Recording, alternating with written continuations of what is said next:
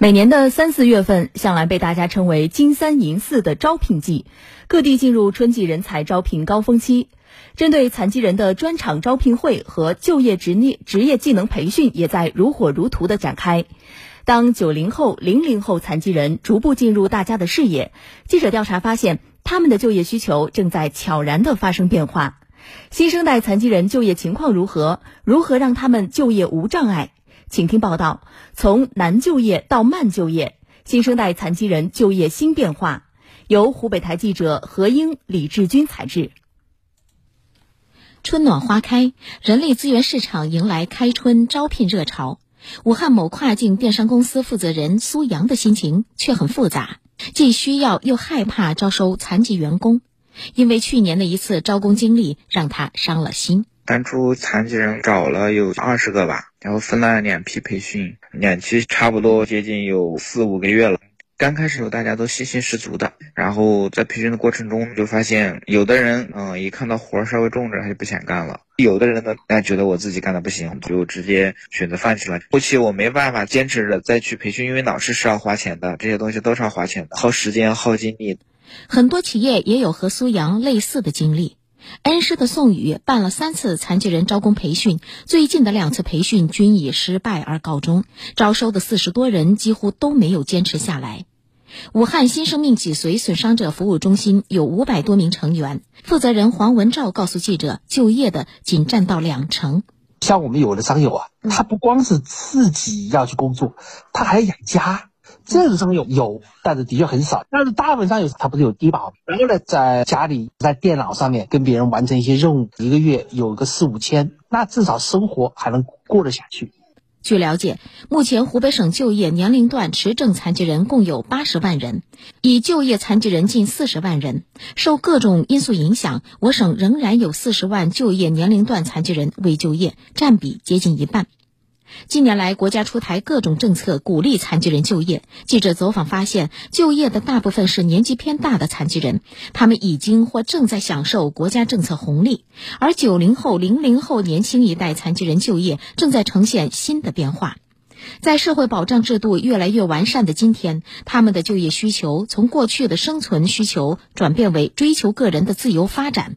如果提供的岗位质量较低，很难提起他们的就业兴趣，这也是影响残疾人就业的原因之一。来自鄂州的二十七岁肢残女孩石婷，中专学的是会计，但是她并不喜欢这个职业，毕业后一度迷茫，后来在湖北省残疾人职业培训中心报名学习美容，不仅满分结业，还获得湖北省残疾人职业岗位精英赛金奖等等大奖。培训结束以后，石婷在武汉一家美容美发店做美甲，一干就是五年。她说，在择业上，她首先考虑的不是薪酬，而是个人爱好。学习时候比较枯燥，有很多人他学到一半就不学了。我是当时很感兴趣，我就一直在学。女生都爱美嘛，就一直坚持了。我对自己现在生活挺满足的，因为做的是自己喜欢干的事情嘛，然后还能够靠这个养活自己，我觉得挺好的。过去以简单劳动为标准的就业需求，正在被技术含量高的职业追求所取代。就在刚刚结业的武汉市残疾人刺绣培训班上，武汉市残疾人社会服务中心有关负责人张亚介绍。开班正是为了满足更多残疾人汉绣学习的需要。来自武汉的学员秀珍姑娘李爱娟学习刺绣，不仅靠绣品有了收入，生活也发生了巨变。以前有点内向吧，也很自卑，就老在家里面就看电视啊，就不出门的，公交都不会坐，别说地铁。现在真的哪都没问题，反正哪都可以喝很开心吧。刺绣。编织、剪纸、书法、绘画等等是新生代残疾人喜欢的技能。标注、电子商务、视频剪辑、直播以及 AI 智能等各种技能培训也受到青睐。在喜马拉雅，目前残疾人主播已经超过一万人，他们用声音开创新职业。但同时，很多九零后、零零后残疾人也表示，提供这种技能的岗位有限，企业的包容度也不够，加上信息渠道缺乏，导致他们不愿意就业。就读于武汉科技大学的博士生袁鑫说：“有些企业对残疾人群体是带有歧视性的，即使残疾人在综合评分方面明显很不错，比很多健全人能力也强，宁可要健全人。还有残疾人的帮扶工作也做得不是很到位。来自天门的陈瑞从小患有小儿麻痹症，一直靠父母辛苦劳动所得的微薄收入维持生活。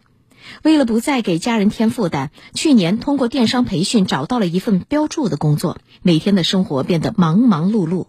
他说：“现在很多年轻残疾人不想干或者干不下去，缺乏技术上的持续指导和跟进是一个重要原因。”因为市场需求也在不断发生变化，如果想要在这些行业持续发展下去，肯定也要不断的创新，不断接收知识更新，还有行业渠道的拓展对接，所以也需要有人持续的指导和帮扶。武汉阳光职业培训学校校长林泽轩告诉记者：“新生代残疾人大部分从小备受关爱，抗压力弱，如何让他们走出家门，更好的融入社会，也是急需解决的问题。”他这个是有很强烈的渴望，不是说他想挣多少钱，他是想了，就是我出来做事了，我跟你们都是一样的了，我挣的少，但是我跟你一样在投入到社会的劳动当中，很容易就得到别人尊重啊。他们都想走出来，但是害怕呀，所以阳光学校其实是给他一根拐杖啊，告诉他大胆往前走啊。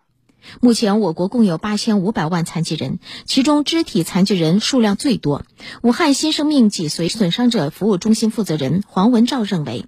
改善无障碍出行环境是帮助残疾人就业的重要条件之一。创造硬性环境和软件环境，所有的工作，不管是娱乐环境还是公共场合，这些地方全是无障碍。还有改造无障碍厕所，会给一个残疾人专门预留一个大的无障碍的厕所空间。这样的话，他就能保证那些人他能够正常上班。